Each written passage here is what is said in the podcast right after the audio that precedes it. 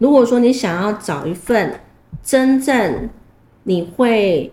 喜欢、会热爱，然后你会很想要去上班的一份充满嗯快乐的这种工作的时候，其实你真的是要花很多很多心力去做外界的那个探索，还有就是你内在要更了解自己。我觉得这其实是双管齐下的，我觉得这还蛮重要的。所以我想要问师德或者军务，你你们觉得你们现在目前是为工作而生活，还是为生活而工作？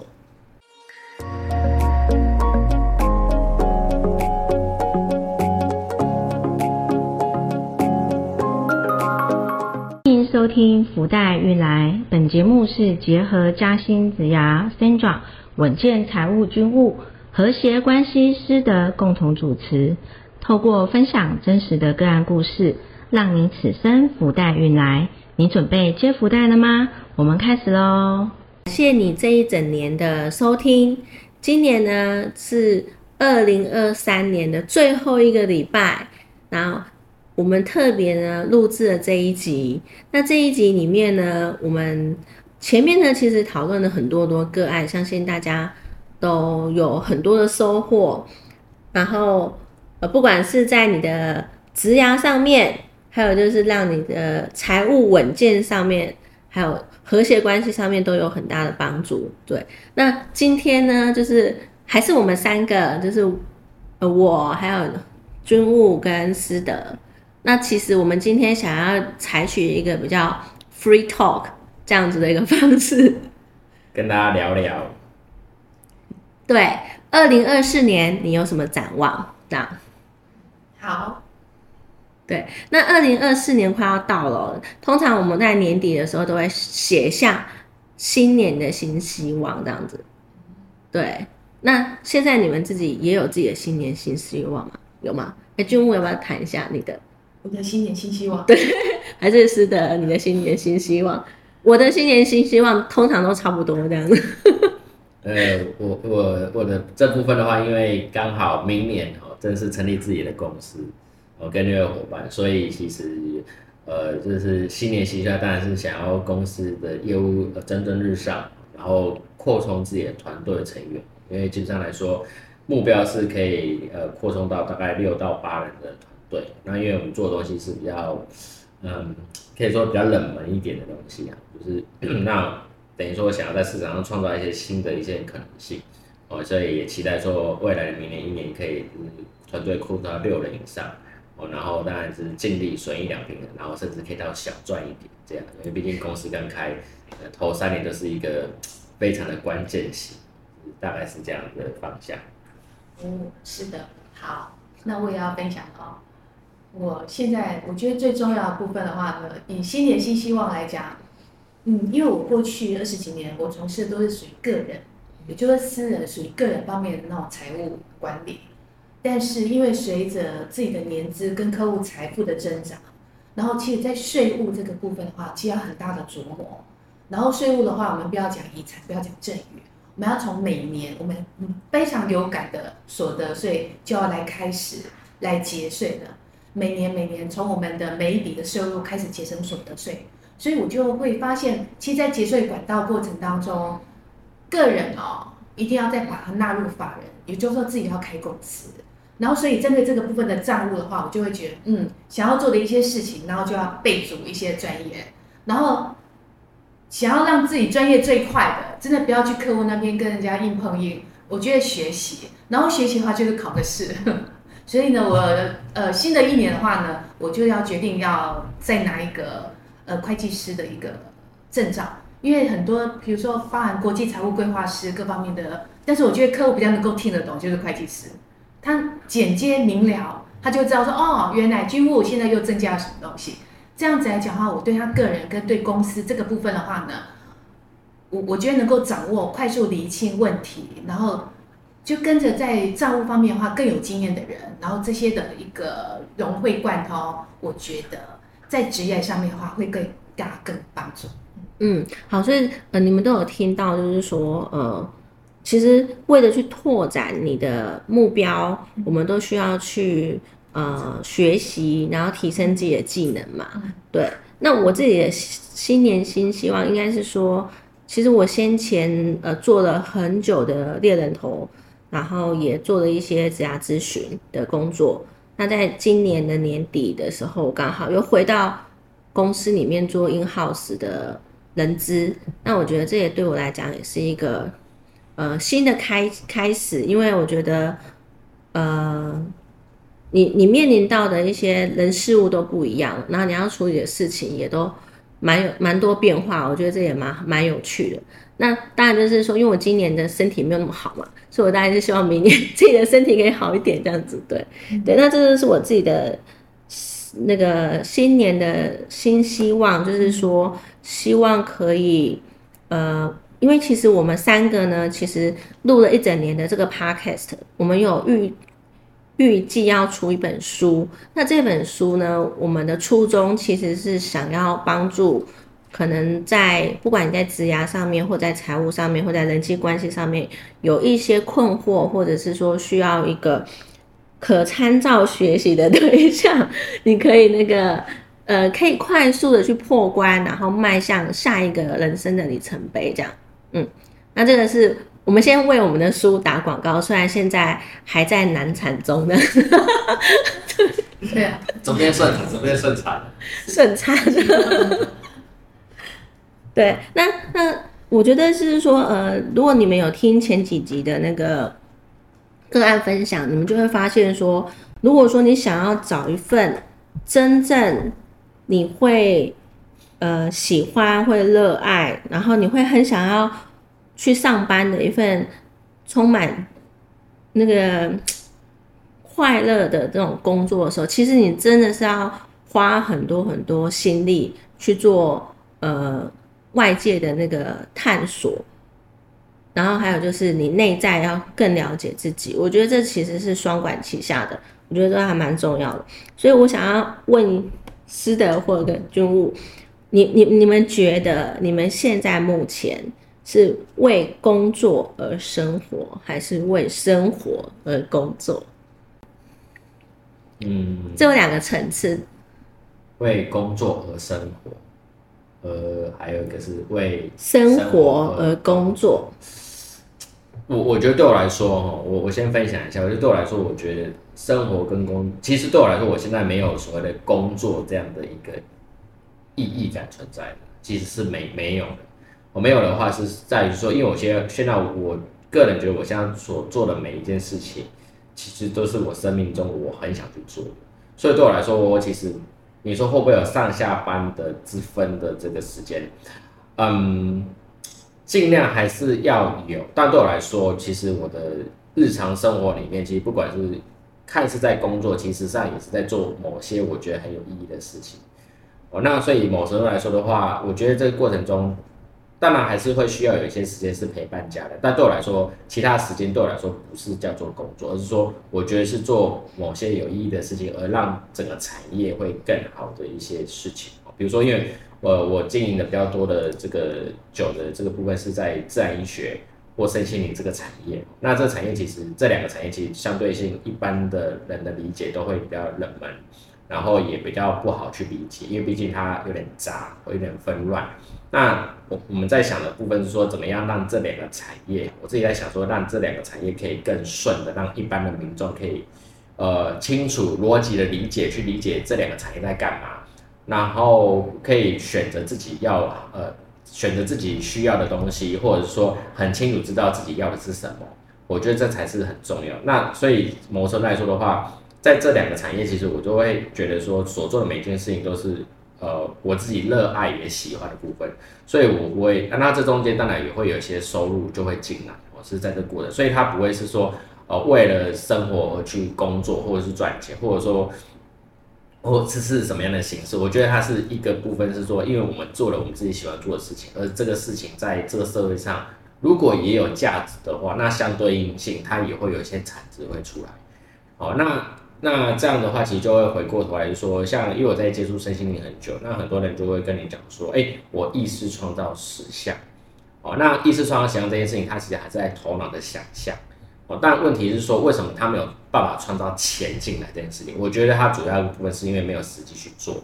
那昨天我看到一一篇那个大陆的一篇呃内地的一篇文章，我觉得他写的有个反思写的还蛮不错的。他就是写了一个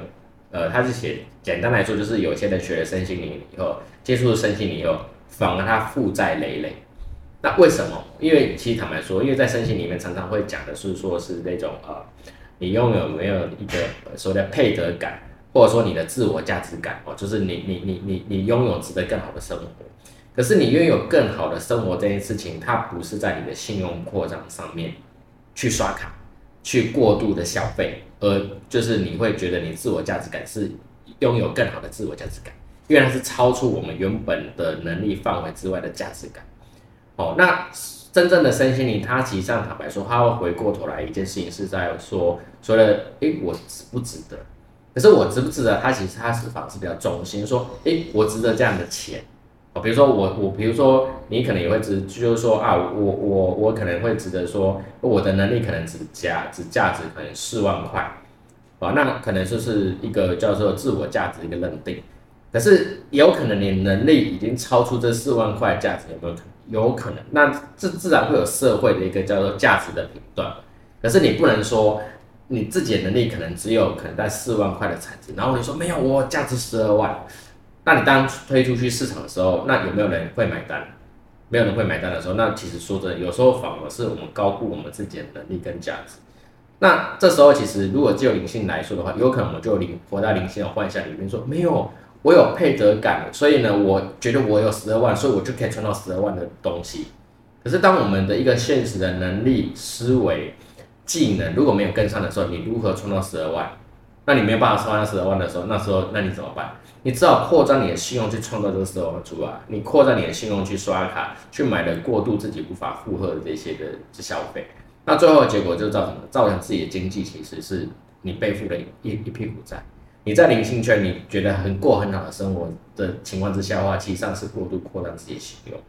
哦，那这个其实是一个很很吊诡的事情，因为说真的，灵性其实发展到最后其实是中性的平衡的状态，而不是说你觉得更多更好、更美、更更优、更就是更奢华，那叫做好。没有灵性回到最后的结果，其实就是一种简单的生活。我我我可以吃一顿可能一万块的餐。我是一种很很很开开心的感觉，我吃一餐一百块的感觉也是很开心。那它是跟一万块一样，其实上灵性最后会是在这样，它是一种平衡的状态。在每个状态里面，我们自自己是否可以自我调试跟平衡，而重新去认知这个世界，而不是说啊越贵越好，越越越棒五星级那个才叫做好棒棒。没有，它不是这样。所以其实，在大家在灵性上面来学习的话，有一个部分。很重要的点是说，这个也是提醒大家，就是说，有时候未来的新年新希望都会说，哎，我那个就是想要赚多少钱哦，要赚一亿，赚多少钱？赚五千万，赚一千万？对，那钱是很重要。可是问题赚的这些钱，或者说你想要就是过上好的生活，那我们就要重新来审视什么叫好的生活，这个就很重要。因为不是说，因为我们今天可以开豪车住，就是豪宅，那就好的生活，不是。哦，因为我们讲，就是在富人圈里面有很多不开心、不快乐。为什么？因为从头到尾他不都不理解自己要的是什么。哦，所以这个东西它不是只是你有钱了以后你才去想，而是说我们如何从一般的朴实的生活里面就开始去理解，说我们到底要的是什么。哦，这个是我觉得比较重要的部分。那也跟大家做一个分享。嗯，我我刚我刚刚听到师德他讲那个，我非常认同哦。还有就是说，我们常常会看到，就是说。呃，如果说哦，他在某一家公司担任重要的职位，那我们会去呈现他，呃，我们会去羡慕他拥有的那些高薪，或者是说他拥有的那个权利，他拥有的那个职称。可是其实你们，呃，但是我们往往看不到的会是什么呢？我们看不到的是，呃，有一个拥有这样子的个案呢，他来跟我讲说，我女儿找我明天陪她去看萤火虫。但是我都没有办法跟他去看萤火虫，他那种嗯愧疚，或者他那种就是他会觉得说我就是被我的工作绑住了那种感觉。其实很多就是取舍这件事情啊，其实是蛮重要的，就是你自己要很清楚的知道说，刚回归到刚刚师姐讲你要什么，可是光你光找到这个答案，你要什么，可能就要花好几年或者是一辈子来寻找。对真的，因为我觉得有一部分是说，呃，一定要知道自己要的是什么，不然的话说真的，有时候都会被这个市场所驱动，因为大家都会喜欢看光鲜亮丽，呃，看那个美好的世面那一面。可是美好那世面，美好的那一面，它真的是自己要的吗？这是打个问号，因为每个人要的不一样。就像刚刚 Sandy 讲的，有些人他想要多一点家庭生活，他的内在渴望是这个，可是因为社会所驱动，说没有啊，你要的是一个很好的 title 名声，所以我们往那边去走。可是跟自己的内在的那种感觉是背道而驰的时候，你做这工作会开心吗？哦，那是那是那或者有人说没有，我就是要达到那位置之后，我再去回顾我的家庭生活。那重点来了，那为什么你不能现在就开始先做，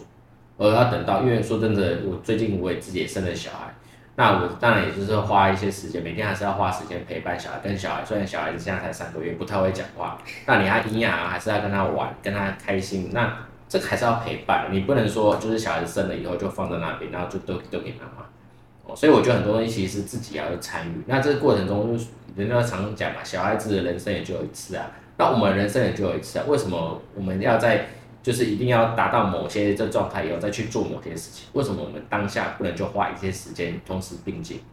哦，那其实上是可以可以来做，但只是说某种度来说我们愿不愿意？因为说真的，它相对性我们的不管是体力啊或精神一定会比较累一些。但但这个累的部分我们能不能承受？那就是我们要去思考部分。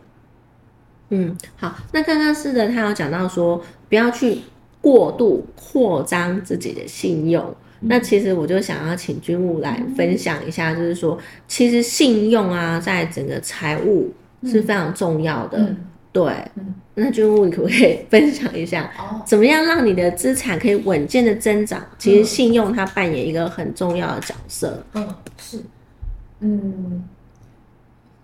信用它是在。它是无形资产应该这样讲，它是无形资产。所以，当我们有形资产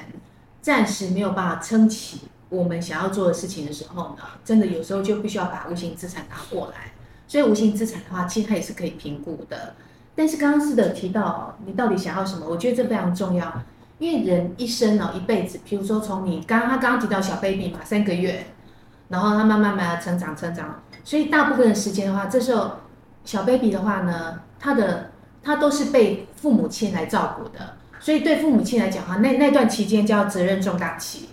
但对小 baby 来讲哈，相对来讲，他就是一个成长被栽培的阶段，所以人生的阶段不大一样哦。他们对财务的看法也不大会相同，所以我还是要我还是要觉得每个人要了解他的阶段，跟他对他在那个当下包含未来很重要的人事就是人事啊，所以我很鼓励大家啊。常常就是常常要检视，尤其是现在年底嘛，然后新的年度又要开始，其实有很多很多的目标要鉴定。然后如果就财务的提前来讲的话，其实我觉得我们还是要先抓出一个，就是比如说我现在几岁，然后我很重要的另一半，我的小孩，我的爸爸妈妈，我的阿公阿妈，就是很公妈很重要的，他们现在几岁？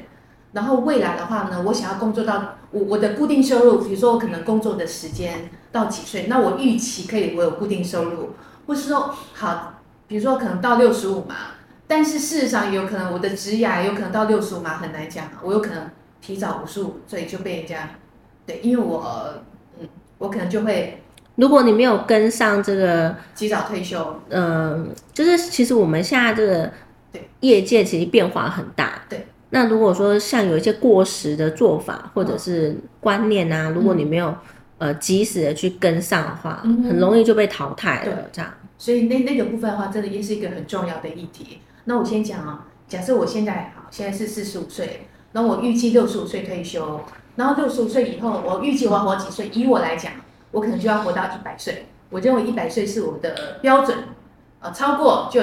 嗯超出我现在想象，低于也超出我现在想象，我就我的目标全部都抓到到一百岁。然后这中间话的人事实地，比如说跟我很重要人人的关系。我当然现在不是四十五了，但是我就举例，现在我是四十五。那我妈妈大概几岁？因为我妈妈现在是我很重要的人，在五年内，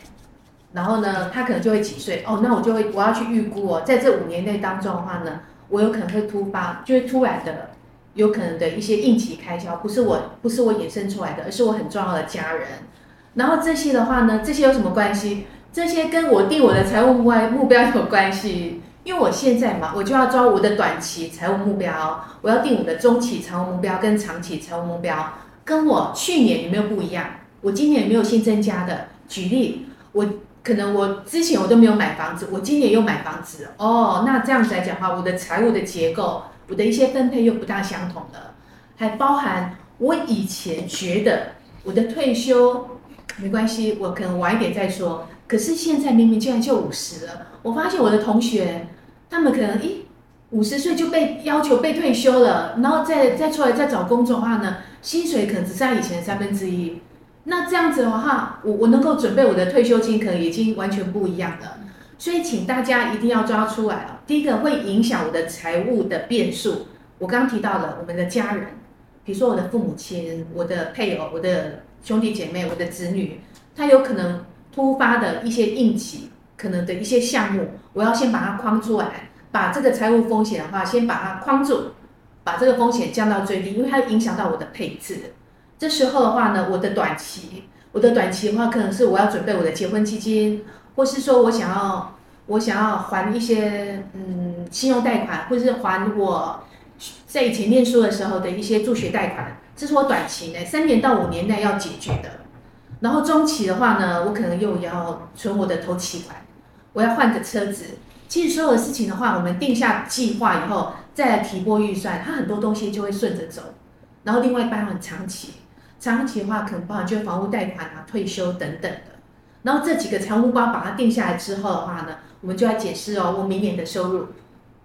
对我明年的收入的话呢，可能会有比较固定性的，就是薪资嘛，薪资可能还包含我的房租收入。比如说，我可能有买了房子以后，我就有房子出租出去了，我会有我的房租收入，这些例行性的，然后来搭配我的一些固定的我的财务目标。然后另外的话呢，明年会不会加薪？加薪的幅度，然后这些的话，如果幅度不高，我们就不理它。如果一幅度还有一些每个月可能会多个几千块，我们又要好好的安排。钱真的是要安排的，你没有安排的话，它就会花掉。因为我有很深深刻的感觉，很深刻的感觉，有机会。在讲那个例子，然后另外的话，如果我们有不定期的，比如说公司分的红利、奖金、年终奖金，然后这些的话，我们也要想好怎么怎么把它花掉。你想要把它当做一个馈那个犒赏自己的快乐的支出，我觉得也好，因为它会让我们有更更强的动力。然后，因为你按照计划来执行财务，其实有时候真的很无聊，那个纪律很重要。所以突然的奖金把它花掉，及时的回馈，我也觉得那很好。但是有些理性人的话，可能会觉得这样好浪费哦。那我们就可以把它挪来，呃，临时性不确定的财务的收入，我觉得会把它放在那种长期的财务目标上面的话呢，会比较恰当，因为那个伸缩有弹性。所以这几个部分的话，提醒大家，在这个岁末年初，有一些东西真的要检视，透过检视我们的报表，呃，我们的一些做法。然后对于未来或许能够更清楚，也能够做一些调节。好啦，嗯，对，这很重要。对，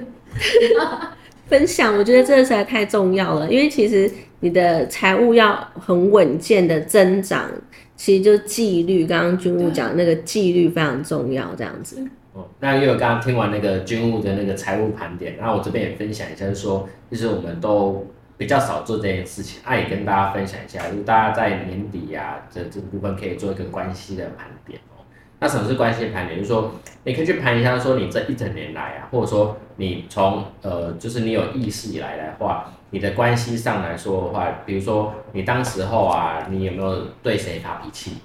哦，那虽然这件事情很久以后，但你仍然耿耿于怀。或者是说你有有没有就是有些嗜血亲的，你当时候有一些的话，有一些遗憾没有对他说，哦，有没有这样的一个关系在？还有是说就是或者说你本来一段好的关系后来破裂，那无法再修复，哦，那就是想跟对方再说不对不起，但时间已经过了，哦，你去盘点一下有没有这样的一个一个状态，这是很重要。为什么？因为这东西都是等于说我们去理解说在每段关系中。我们是否有一些东西我们做的不够呃圆融，做的不够完美的部分？哦，那盘点出来可以干嘛？比如说呃，刚刚讲的说，如果你有一些视缺陷，你没有好好的去跟他对话，哦，那第一件事情就是我们可以好好把这些情绪做个释放。那释放完以后，我们也开始去想说，哎，比如说，呃，就是可能有一些长辈过世了以后，那没有好好善待他，没有跟他一好好的聊天，那是否我们还有一些亲人已经在世的部分，我们就要及时的去做一些的，呃，你说不管是互动或孝顺，或者说呃各种方式去做一些，让自己心里不会有再有遗憾的这样的感觉。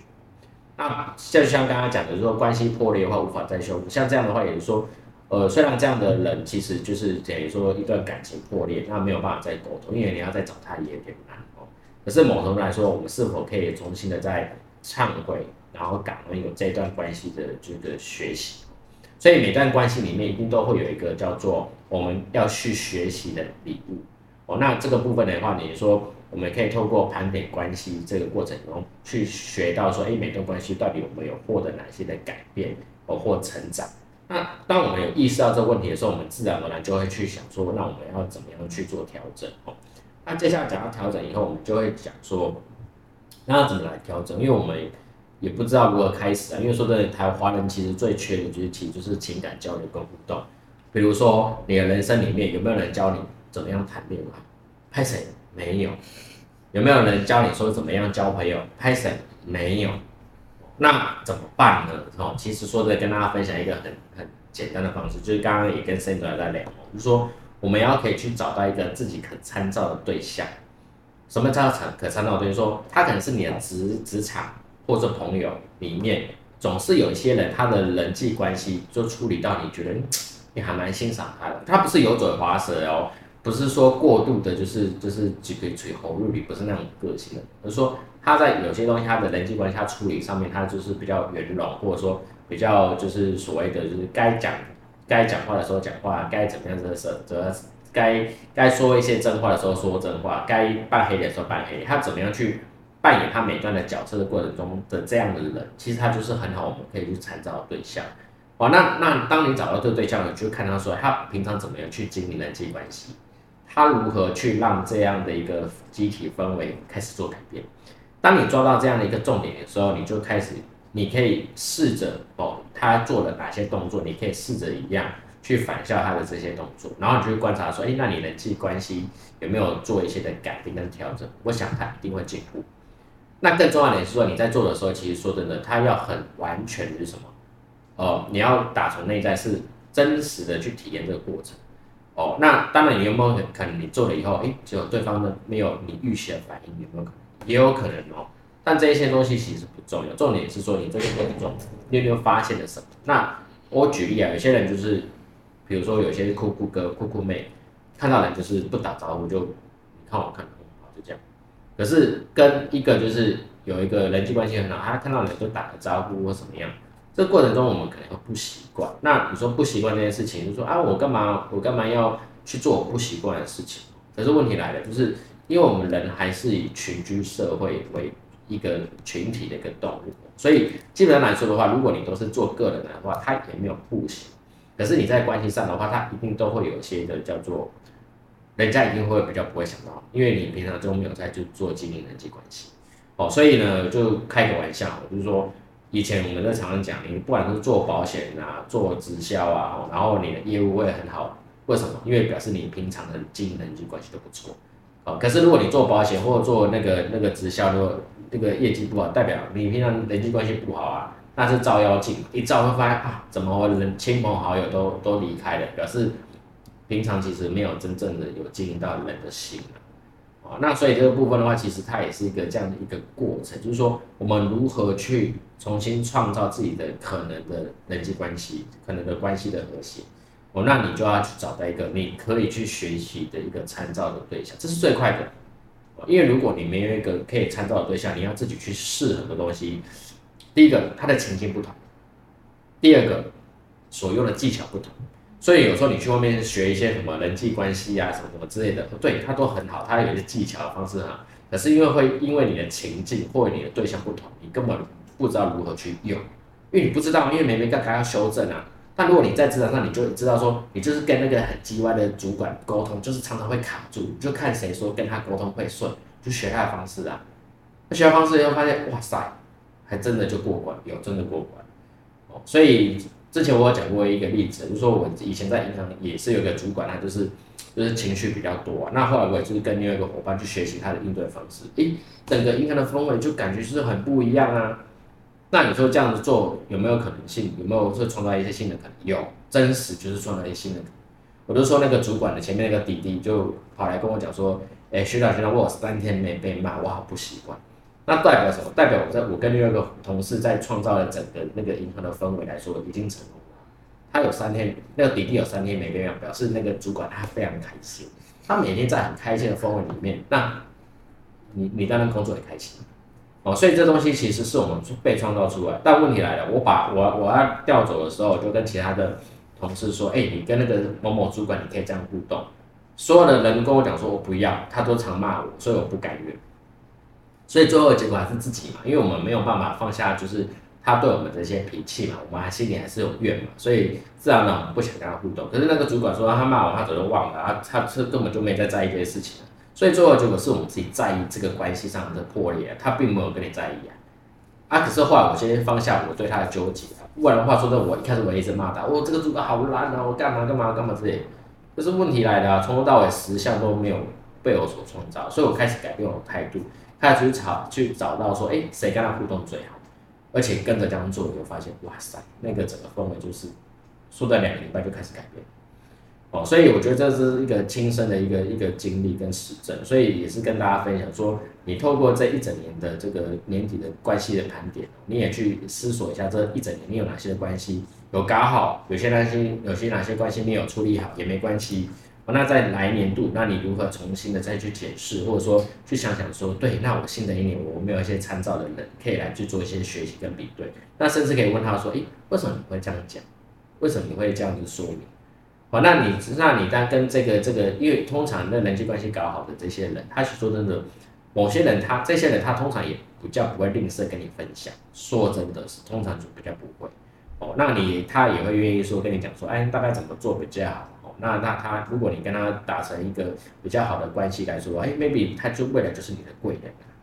好，以上的分享。嗯，好，那刚刚听完那个军务的财务盘点跟师德的关系盘点，那又到职涯盘点，其实也蛮重要的。就是刚刚师德有讲到说，你所处的工作环境的氛围是不是让你觉得很愉快？那其实我觉得这个也是一个蛮大的关键的，因为毕竟我们可能一天至少要在呃工作环境里面工作八个小时，所以其实有很多人他可能。在这个领完年终之后，就想要跳槽了。那其实我觉得，呃，不管你有没有这个跳槽这种，呃，想飞的心，但是你都可以，呃，好好的再去重新去检视一下，说你现在所处的产业跟行业它的变化，就是它有没有前景。如果是没有的话，你就是要做一些微调。然后同时呢，你也要找出自己的一个职涯的方向。不管你现在几岁，你只要。觉得说，哎，你有觉察到说，再这样下去不行，我一定要做一些改变。那这个改变，可能不管是在职业方向，或者是说，哎，了解一下自己的优势，然后去强化一些对未来你的目标有利的技能或证照，我觉得这都蛮重要的。然后还有就是，呃，你在找工作的时候啊，就是如果说你不是一个很善于表达的人，那你可能要学习。一个方式就是让对方很清楚的知道，呃，你可以贡献的地方，还有你可以呃提高的这个价值在哪里。那这个也有利于你未来你在谈一份薪水的时候，其实是加分的这样子。所以不管说，其实我们的人生就是不不外乎就是你的工作、你的职涯，然后你的财务，然后还有就是你的人际关系这三大块。那我们会开这个这个 podcast 的节目，其实也是希望说，如果你可以在这三大块里面都游刃有余的话，其实你的人生就是一个很令人称羡的人生。对的，对，好，那非常感谢各位听众，你们一直收听我们的节目，那也希望这个节目的分享内容对你们都有所帮助，这样子。谢谢大家，谢谢大家，谢谢大家，祝大家二零二四年都心想事成，财务增长。呃财务增长。和谐关系，创造新的关系。OK，拜拜拜谢谢，拜拜。